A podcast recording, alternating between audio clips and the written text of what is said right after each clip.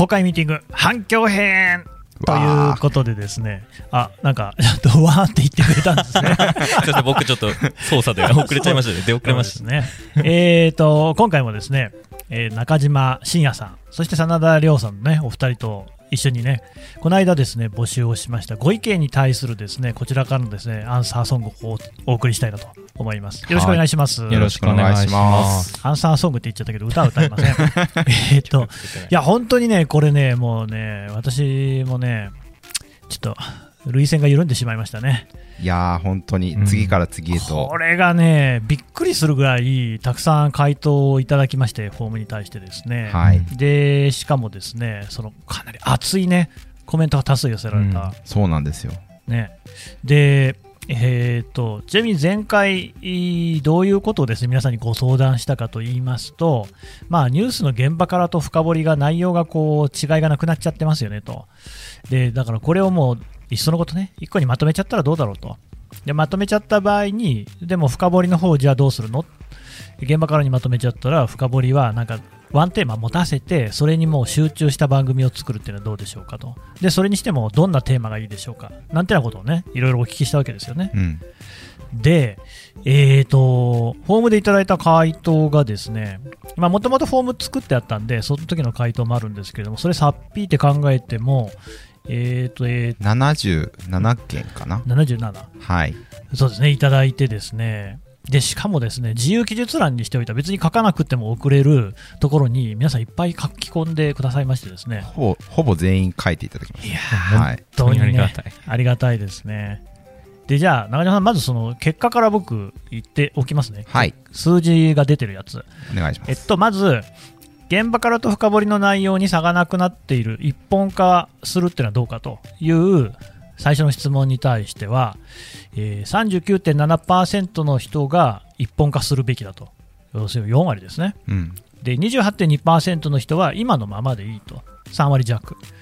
えー、と4と3だからあと3割ぐらいいるんですけれども残りの人はいろいろなその他の意見をいただいてましてこれも結構まちまちでですねうんあの現場からしか知りませんっていう人もいるし、まあ、あのどちらでもいいっていう人もいますし、まあ、リスナーは別にどっちとか意識してませんよみたいなね、えー、ご意見もありましたし、違いを気にしたことがなかったっていうようなこととか、えーまあ、そんな感じで様々でした。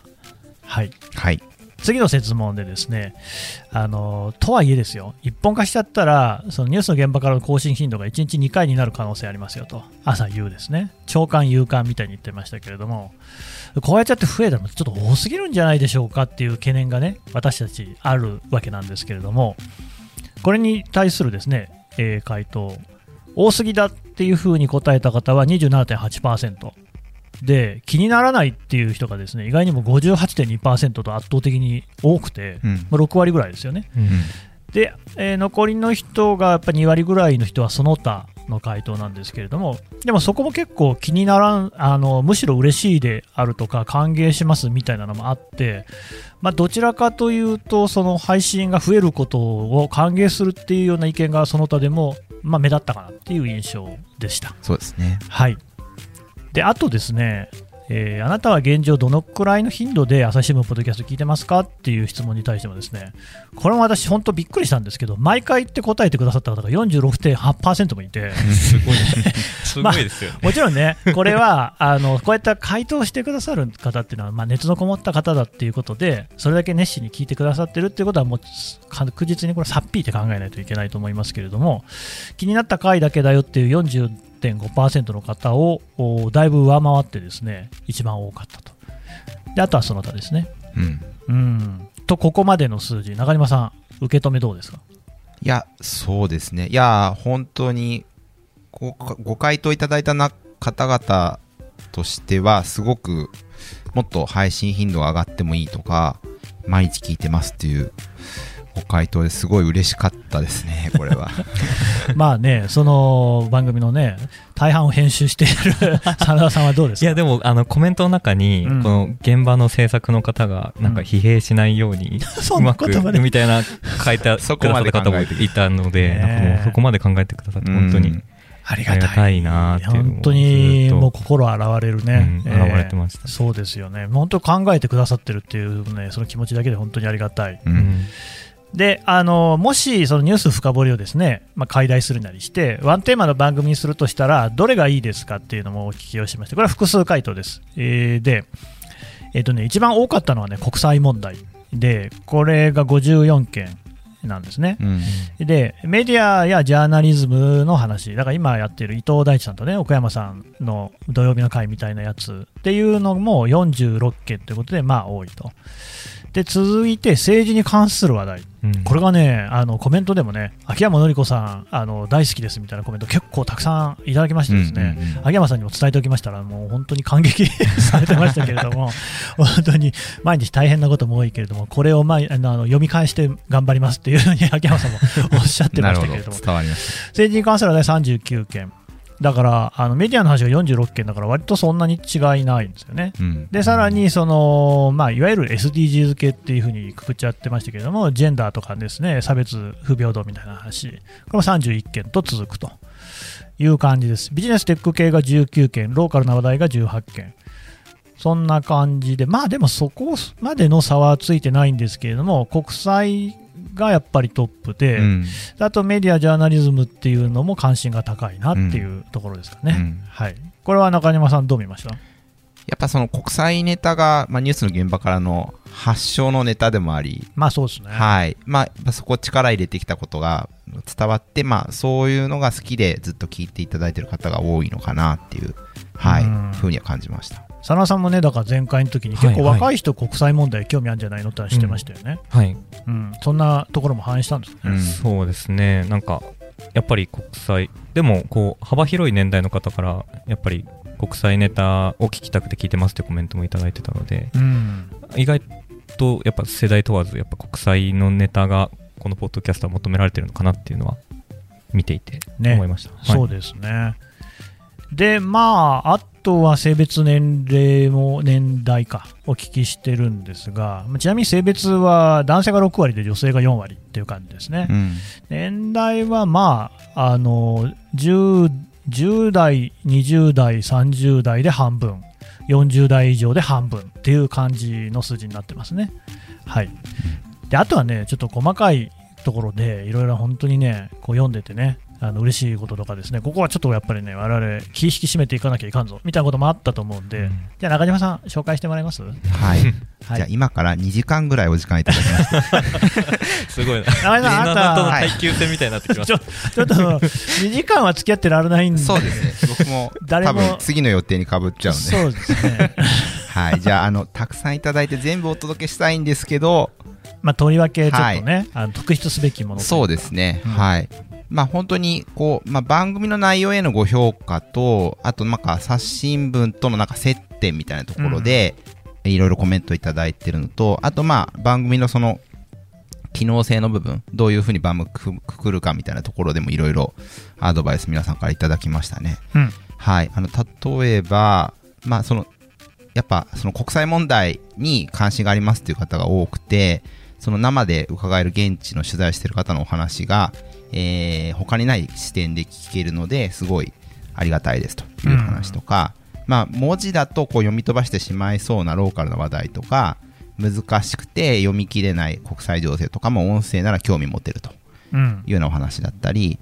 うん、えー、あと記者の人柄が見えるっていうところがあのー、なんかこう、最終的に関心のポイントになったっていうお話がすごいありますね。これはね、まあだから本当にそういう風になったらいいなと思って作ってたんで、んよかったなっていうね。そう。記者の人柄とか一面とか、苦労だったり裏話だったり、その記事を書いていてうまく伝わるかなみたいな悩みみたいなのを持って書いてるんだっていうことを知りましたみたいなそうそう意外でしたみたいなね、はい、そうですね。いやあのー、もう悩みしかないと言っても過言じゃないぐらい。実は。いやもうね澤さんそうですよね。いや本当に、うん、普段もねどういうふうにしたら伝わるのかっていう 本当ですね。もう試行錯誤もいいところですからね。うん、うん、そう。だからそういう意味でなんかニュースに体温を感じましたみたいなお来た、えー、書き方をしてくださる方がいらっしゃってまあ、今まで文字だとそうその比較的相対的に体温が感じにくかったってところにこう音声でポッドキャストで届けたことによってまあ体温が宿ったみたいな。はい。やっててよかったね中島さんね。いやいや本当に、やったかいありましたね。そうですね。はい。あとはですねえーそうですね、まあ、新聞購読してるんですけど、やっぱりこのポッドキャストでその補足してもらえるのがありがたいとか、あの具体的なエピソードだと南極の話とか、あと、ね、アフガニスタンの話とか、ああ、のりきよさんね。そうですね、そう、のりきよさんの、えー、話を聞いて、朝デジに有料会員で登録しましたとか、ありがとうございます。いやー、これね、本当にね、具体的にそういうことを書いていただけるとですね、私、あの、速攻でこれ、あの、シェアしましたんで、はい、えー、編集局内の偉い人にも届いたということを私確認しておりますのでですね、はい、多分弾みになったんじゃないかなっていうふうに。そうですね。我々も仕事がさらにやりやすくなる。こういうねリアクションをいただけるのは本当にねいいですよね、うん。うん、その専門家のある記者さんのパーソナリティが見えてでそのパッケージとしてのその朝日新聞デジタルとか含めた、まあ、サブスクリプションとしてこう受け止められるようになりましたみたいな、はい、お声もいただいてますね。うんうん、いやそうなんですよね。だからそういうふうに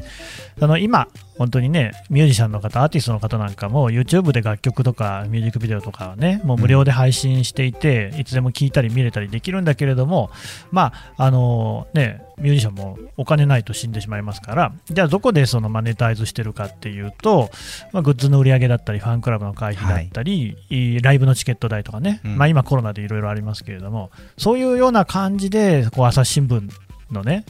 あの紙の新聞だったりデジタルの会員だったりっていうのを捉えてもらえるとまあめちゃくちゃありがたいなっていうね、うん、えその通りのやつ、ね、そうですね。いや、なんか、ポッドキャストにもリスナー特典とかあれば、有料でもいけるんじゃないでしょうかみたいな古典ラジオ的なやつ、ね、はい。複数いただきましたけど。どうなんですか、中山さん、そのビジネス部。いや、なん 僕は、あの、一応、あの、編集部門の統括ということを聞いてますけれども、はい、まあ、マネタイズは、ほら、中島さんの。いやいや、みんなでやってると思うんですよ。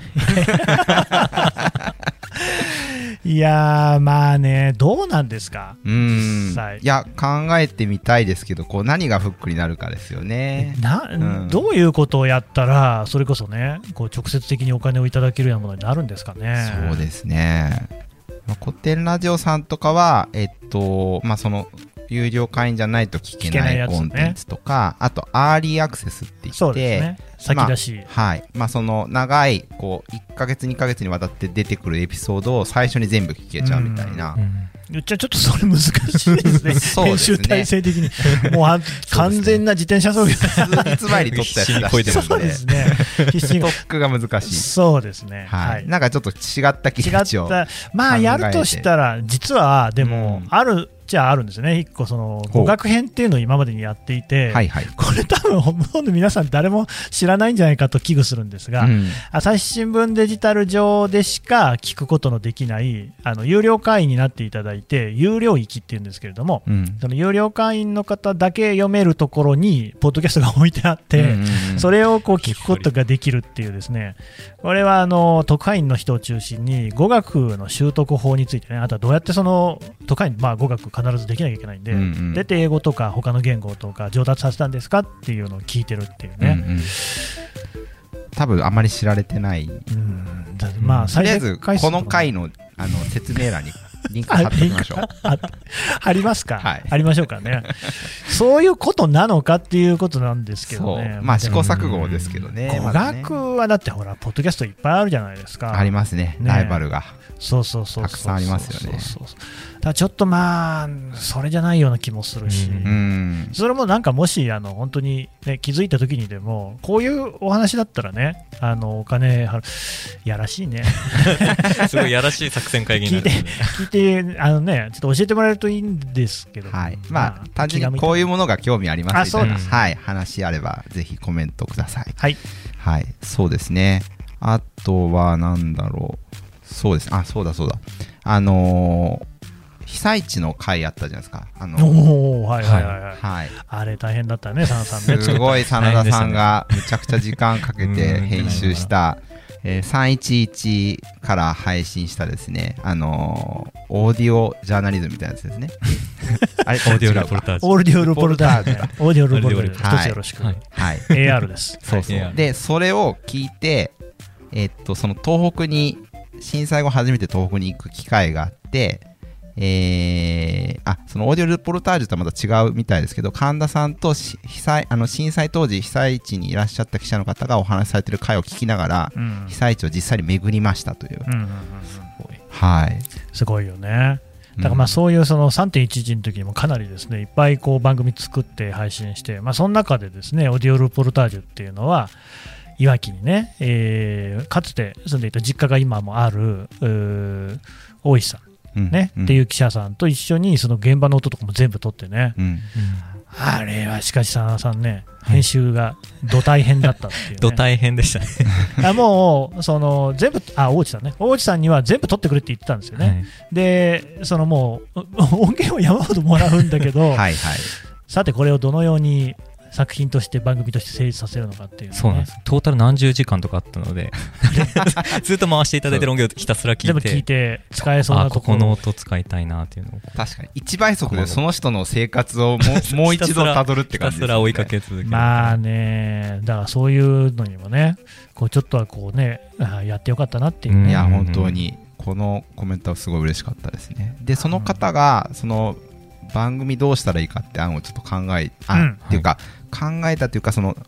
気になるポイントみたいなのを挙げていただいてて、うん、まず番組の種類が区別できないっていうこと。と、ね、あとテーマごとの検索ができないと、うん、海外特派員の話ジェンダーの話、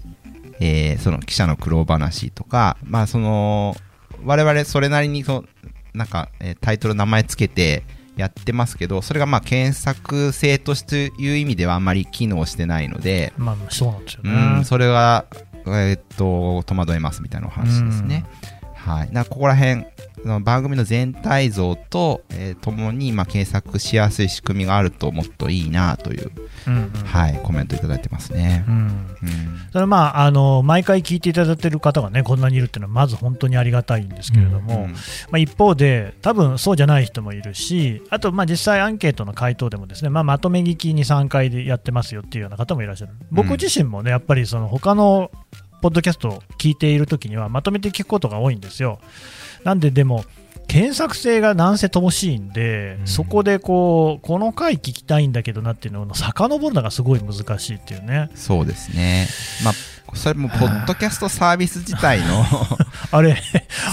なんか GAFA に喧嘩を売ろうって言うんですか、あなた。うん。売るんだ。いやいやいや、はいはい、これ聞いてたら、ちょっと考えてほしいなってありますけど。本当そうですよね、はい、こちらでどうにもならない部分が結構あるけど、だから今ちょっといろいろ考えてまして、はい、この間、その概要欄にはね、1個モーメントをつけて、ですね、うん、ツイートでその伊藤さんと奥山さんの回は過去のやつをですね、まあ、Spotify の音源へのリンクなんですけれども、並べましたと。うん、で、まあ、ああいう形でやっていくか、うんまあ、モーメントが本当にいいのかっていうね、モーメントも結局ツイッターとその Spotify だったら Spotify っていうアプリをね、うん、こう遷移させながらそうです、ね、やんなきゃいけないから、うん、まあ面倒くさい面倒くさいんですよね。うん、であれでしょ？中島さん、Spotify はリスト機能みたいなんですよね。そう、Spotify はそのプレイリストみたいなのが作れて、まあその個人的に好きな音楽をまとめるみたいなプレイリストから、まあそれがポッドキャストもできますよっていうのがあるので、まあそれで、あのー、まあ過去の回とかで、そのジャンル別にくくってプレイリストを量産して、で、それをこう、えー、並べてご紹介していくみたいなページを用意するとか、うん、まあ、そういうことでなんか一定の再現性はあるのかなっていうのはちょっと考えたりはしてますね。そうですね、うんまあ、あと僕は本当にテキストベタ打ちでいいんで、そういうサイトをですね手製で作ろうかなと思ったんですけど、うん、ちょっと700本ぐらいあってですね、これ、全部手でやってると、なかなかそうですね、さらに毎日増えますからね。ちょっとここら辺は要検討そうですね、はい、うん、うちの技術の部門にもちょっと相談してみようかなみたいな。そうですね、ちょっとただ、いずれにしてもなんか検索性はとりあえずもう必ずね、上げようということで、今、あの頑張ろうとしてますんで、はい、まあちょっと長い目で見てください。そうですね。はい、はい。他は？他はそうですね。いや、もう本当にいろいろいただいてて、あの新聞社に抱いていたイメージと程遠いやり取りに思わず声を出して笑ってしまうこともあります 嬉しいけどやや複雑 大丈夫なのか。まあそうですね。あのまあ硬いイメージのこう新聞社が、うんうん、あのまあ、こういうざっくばらなやり取りをしているっていうことでなんか親しみを感じていただいたりするのかなっていうところですかね、うん、はい、それは本当にありがたいですね、うん、番組の影響で早家族の誰よりも早起きして新聞を読むようになりましたとか。なんとこの行動変容を促したというですね、はい、まあ嬉しい。びっくりですね。はい。本当に。えー、っとそうですね。あと自民党支持者ですけど、朝日ポッドキャスト毎日聞いてめちゃくちゃ嬉しいですね。やっぱこういう方がね、いてくれるとね、本当にやってよかったなと。いや、本当に。やっぱり私、こうね、こういう番組を通じて、こう人とこう人とつなげるみたいなね、架け橋的なことになったら本当に嬉しいなとはもうずっと思ってますからね。そうですね、本当に。うん。あとどんな感じですかね？あとはですね。なんかあの朝礼で使ってくださってる方とかいましたよね。そうそうそうそう。あれびっくりしましたけど。1分、朝礼で1分で話すべきことがあるみたいな、こう、うん、毎日のお仕事の中で、えー、ここからネタ拾ってますっていう。いや、でもそれ1分でまとめる才能がすごいと思います、ね、いや、確かに。こうなんか、それが本来記者の仕事じゃないのかと、1分でまとめられるのがね。いや、でもそれヒントになればありがたいですね。そうですね。うん、はい。まあ逆にこっちがたくさんだらだら喋ってるところで引っかかったところを拾い上げていただくっていうことなのかなって気はしますけどね。そういう意味では、あの、そうだ、セレネビティっていう単語に反応してくださった方も複数いらっしゃって。はいはいはい。はい。あの、まあ、だから、この番組をこうなるべく分かりやすくこう興味あるテーマで1本でまとめちゃうのもいいかもしれないけどあえて雑多に存在することで、うん、えー、自分が興味なかったネタをたまたま聞き流していてすごい刺さったとか、うんうん、まあ、そういう話が実際にあってこれがセレンディピティなんだなみたいな、うん、はい、ことを思いましたっていうふうにおっしゃってる方が複数いらっしゃいましたね。うん、うんこれ、あと、まあ、割とね、こう、個人へのですね、メッセージもいただいてまして、うんうん、例えば、あの、岸上さんの声がとても好きですと。そうそうそう。癒されます。はい。ね岸上君も聞いたらびっくりすると 思います。あうり喜ぶだろうと思いますけどね。うん、あとは、だからさっきはね、秋山さんに対するですね、あのご意見で、本当にあのいろいろ嬉しい意見をいただいてるっていうので、他にも例えば、東恵梨香さんがホストの番組を作ってほしいとかね、うん、ありましたね。父さん、この後収録しますんでね、ちょっと持ちかけてみましょうかね。うん、父さんがでもホストになるっていうと、誰かゲストを招くって、それはシネマニアサロンではないのかっていう 気もするけど、まあ、ポッドキャストでやってもらってもね、いいかもしれないですね。面白いと思います。あとはね、これがね、またね、佐野さん。はい。楽屋裏、はい、結構人気でしたね。いや聞いてくださってる方いて。本当にあの、この自由回答欄で、4、5件なかったですか？ありましたね。楽屋裏がすごい楽しみですみたいな、うん、ありがたいですね。どうですか？やってて。いや、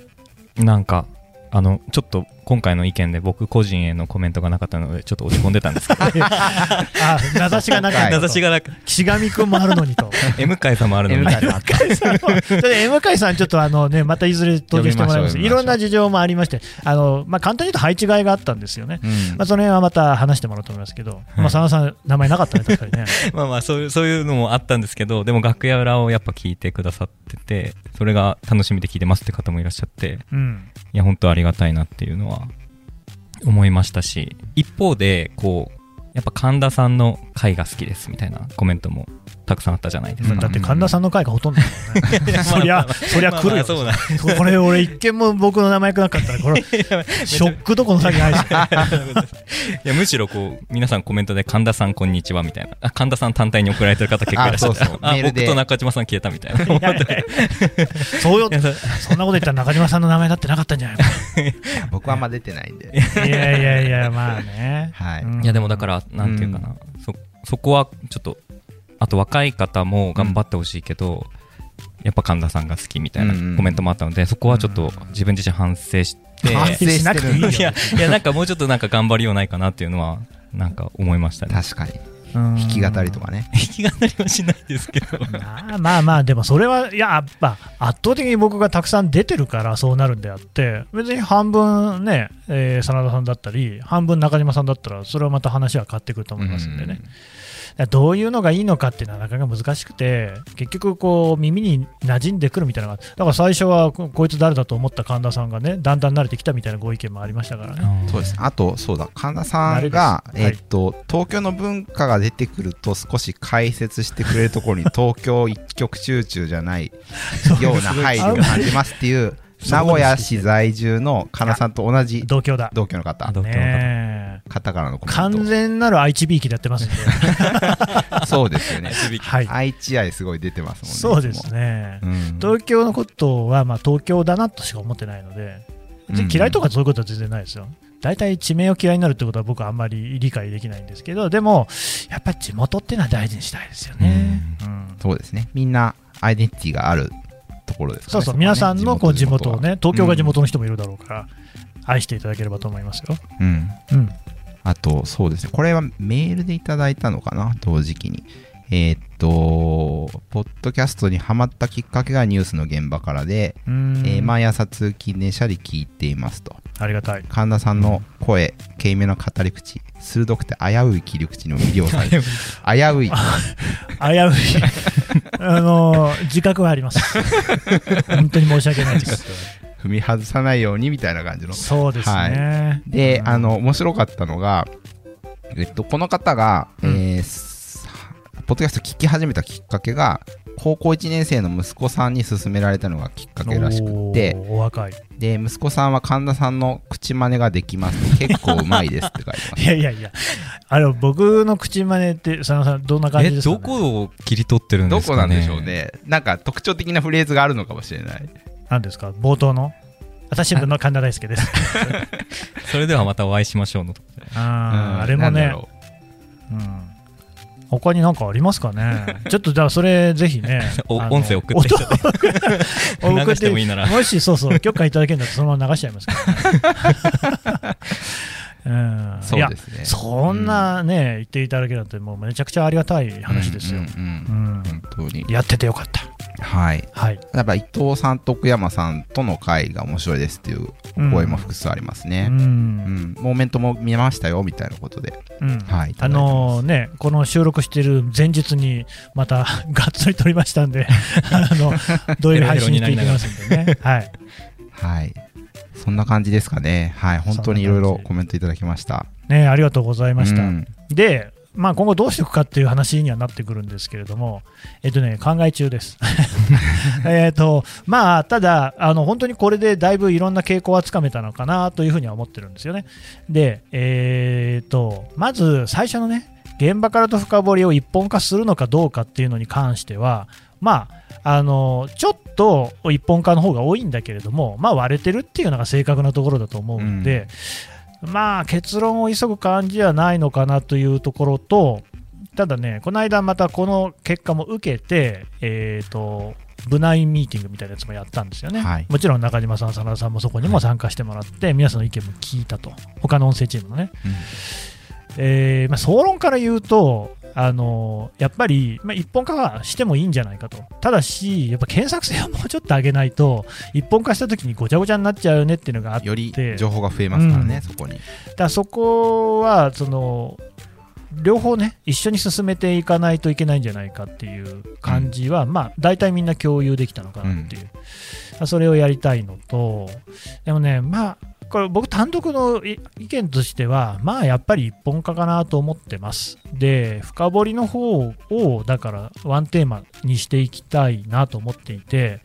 で、えーと、一番多かったのは国債ですよね。はい、っていうのがまあ一つの選択。でもう一つは、あのまあ、ジャーナリズム、メディア論みたいな話もありましたけれども、あのその時にはメタな話っていうふうに言いましたけれども、うん、要は、えーと、ニュースをそのものをこう丸こう、ね、きちんと捉えて、えー、解説を聞いていくっていう土直球のポッドキャストは現場からの方にして、うん、そのメディア論であるとか、えーと、今こういう報道がされてるよねとか、あと新聞業界未来こんな感じになるんじゃないのみたいな話、あの安藤翔一さんが出てくれたやつとかですね、うん、あとはまあ楽屋裏これもメタな視点じゃないですか。記者の仕事っていうのはどういうことをどんな考えでやってるのかみたいな話ね。これをその深掘りの方に寄せるっていう考え方もあるかなと。うん、お金があればね、2つ作っちゃえばいいと思うんですけど、お金はないので、はい、まあ、ちょっとそこはあ考えたいなと。でこれはでも、まあ、今のところこう皆さんのご意見とこう我々ね部内の意見とあってでそこにこうちょっと有識者として今度あのオトナルのね八木社長にあの番組にまたご出演いただけるっていうことなんで、はい、そこでも聞いちゃおうかなと。そうですね、えー、うん。でその専門家の見地も伺いつつ方向性を、まあ、この9月中ぐらいには固めていきたいなっていうふうには思っております。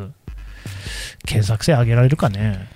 そうですね。だから、まあ、ちょっとそのポッドキャストのサービス外からのなんか検索性みたいなところになるかもしれないですけどそのホームページにまとめるとか、ね、はい。まあ、何かしらの、ね、手段では少なくとも我々のできることは何かやっていきたいですね、うん。そうですね、なるべく工夫したいです、うん、であとは、まあ、ちょっと近いうちに、一度、その実験的に、例えば月曜だったら月曜だけ夕刊出してみるっていうのはやってもいいかなとは思ってますね。うんとこうそれで例えば数字なんかにもね全くこう違いが出ちゃうっていうようであれば要するに有感全然聞かれないってことであれば検討のし直しも必要だろうし普通はこういう時 AB テストとかやるわけじゃないですか、うんうんうん、そんなお金ないから。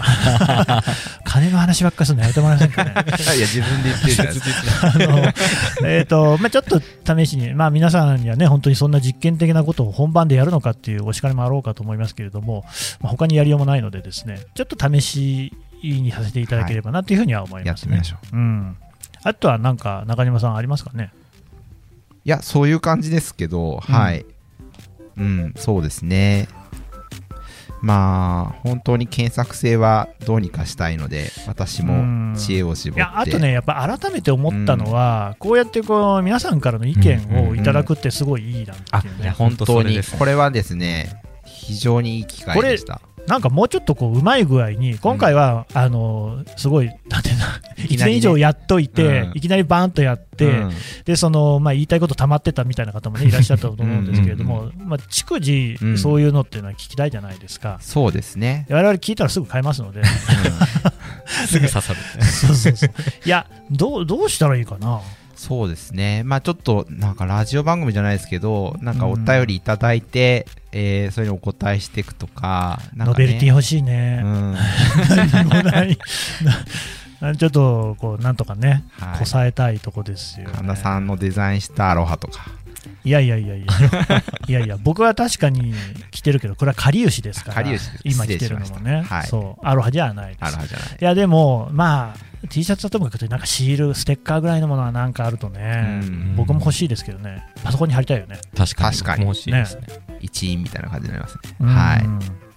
なんかちょっとこうやりたいなというのと、うん、あの今、ね、皆さんもご存知の通り政局がざわついてるじゃないですか、うん、えー、まあ、総選挙がねいずれ来るわけですよ。この時なんか、もうできればちょっとリアルタイムのねやつっていうの一回そうあそうですね。それちょっと聞いてみたいですね。リアルタイムにやりますと、これは生放送ですみたいなのがあったら皆さん聞きますかとかでそれもまたどういう形でやるのかっていうね、うん、ポッドキャストって生放送って普通やんないでしょ、えー、ポッドキャスト生放送は難しいね、仕組みないですよね、はい、だからやるとしたらツイッターのスペースとか、うん、えーと、使ってる人がいればクラブハウス、はい、まあスペースの方かな、うん、とかになる。ただあの他の考え方もあってだ取って出しってやつですよね、つまりそのリアルタイムに収録はするんだけれども配信は翌朝にするとかね、うんうん、まあ、そもそも選挙の時って特番がいっぱいあって皆さんそっちを見たりね、うん、あとネットのその朝日新聞なりのね、うん、サイトのこう推移を見てるっていう人が多いだろうから、うん、ポッドキャストってそういう時にどういう立ち位置になるのかなっていうそうですね。聞いてもらえるのかな、うん、まあなんか最初参考にしてたそのニューヨーク・タイムズの「ザ・デイリー」がやっぱりそのトランププ大統領がこう当選する間際ぐらいから番組がスタートしてて、うんうん、でそのまあ、結局落選しましたけど次の選挙の時に生放送したんですね。だからそれはポッドキャストではないけれども、えー、っと音声のライブ放送っていう形でやっていて、うん、でかなりそれに関して報道的に事前に力を入れてプロモーションしてたので、うん、まあ、そういうのがあると面白いのか。今のプロモーションしてたってとこ大事っていう感じしますけど、ね、そうそうそうそう、うん、結構ねあの全社一丸となってプロモーションしてたんで。全社一丸と、まあ、我々の場合そこまでいけるかどうかですけど。うん。なんかあんまり聞いたことない言葉を聞いちゃう、はい、ええまあ、いずれにしてもそうですね、まあ、そういうなんかライブ放送、まあ、例えばその、開票中の中で生放送があるっていうのが、うん、例えばね、もう報道ステーションとかいろんな番組もやってる中で、我々やってもなんかこう、聞くというか価値が見出せるのか、もしくは違った形でもいいのかみたいな。そうですね、うん、あとはだからその場合にもどんな内容を話すのかっていうのもありますけれども、うん。ね、とりあえずですね秋山紀子さんのスケジュールは抑えましたので、うん。えーはい。えー、スケジュールでも投開票日決まってないけど抑えたね、要するに開票日を抑えましたのでなるほど。あのね開票日ってねすごいあのみんなむちゃくちゃこうかき集められて配置されるんですよね、はいはいはい、各投開票所であったりとか、あともう仕事山ほどあるんですよ、だから普段は全然その政治取材なんか関わってない人とかも、もうあらゆるところに、うん、それこそあの地方に行く人もいますから、はい、あるんですね、自分がもともと認知だったところなんかに行って、ね、戦艦行ったりしてですね、うん、いやビジネス部門の元記者の方とかも、ね、その開票日は動員されて、各地のその投票所に行って、ウォッチしまくるみたいな。うんだからね、今から抑えないとね、うん、全然間に合わなくなっちゃうので、うん、なんで、まあ、少なくとも私と秋山さんと、あと番組を作る真田さんはいますので、はいうんうん、えー、何かしらはやります。ただなんかもうこれもね、こういうのどうですかみたいなのももしありましたら、ご意見フォームでね、お寄せいただければと。バンバンこうやってやっていきたいですね。やっていきたいですね。はい、うん、双方向性を高める。なんか、いつの話だって感じ だいぶ前から言ってるけど。いや、っていうか、もっと最初からやってるよ。いや、僕我々ね、本当にね、自信が一切なかったんですよ。ちょっとね、おっかなびっくりでした、ね、どうせやったところでまたね、はい、あの、ゴキブリ新聞とか言われるのかなと思ってだから、それぐらいやっぱりこうね、あの、なかなかこう、皆さんからこんなにね、嬉しいね、ありがたい意見をいただけることってないんですよ。批判だっても、その本当に建設的なね、ご意見をいただいてるじゃないですか。いや、本当に。いややっててよかったですね。そうですね。あの、ね、厳しいご意見もいただきました。ね、はい。あの、詳しくご紹介してないですけど。すればよかったじゃん。うん。ね。うん。例えば、こう、女性が参加してなくてごめんなさいっていう。あっていうあれはね、本当に。はい。ご指摘いただいてこちらも反省式でね、そんな、その、まあまあ、そもそも言い方もね、やっぱりね、チャラチャラしてたなっていうね。僕はね、本当にね、チャラチャラしてるんですよ。ちょっとそこら辺はね、本当またこうね、え一つこう、ちゃんとこう、考え直してね。そうですね。やっていきたい。ご指摘ただくことで本当にこう我々の番組もより良くなっていくと思うので、うん、ぜひこれからそうなんかジェンダーの会は結構なんか言葉遣いがね、うん、あのなんだろうたどたどしいじゃないですけれども、はい、無理をしてる感じがあるっていうかあんまりそういう気はなかったんですけども、そうやって聞こえてるとしたら、まだまだね、あのこちらがね、その知識として、ちゃんと頭に定着していないことっていうのは、そうやってふわふわして喋っちゃうんで、なるほど。まあ、出てるのかもしれないなっていうのもね、こうちょっと自分を見つめ直したいなと、見つめ直したいなっていうのもあれですけれども、はい。まあ、お声いただくことで、本当に気づかされることが多いですね。あのそこから始まってきますからね、い。ろんなことがね、はい、あの厳しい意見でも全然いいので、ぜひお寄せいただければと思います。じゃあまたあのこういう機会設けたいと思いますので、引き続き皆さんご愛聴いただければと思います。どうもありがとうございました。はい、ありがとうございました。制作会議にご参加いただき、ありがとうございました。ご意見、ご感想は、概要欄にあるフォームからどしどしお送りください。お待ちしています。